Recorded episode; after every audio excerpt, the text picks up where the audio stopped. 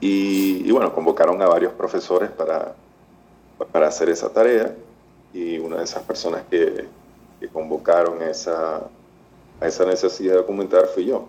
Okay.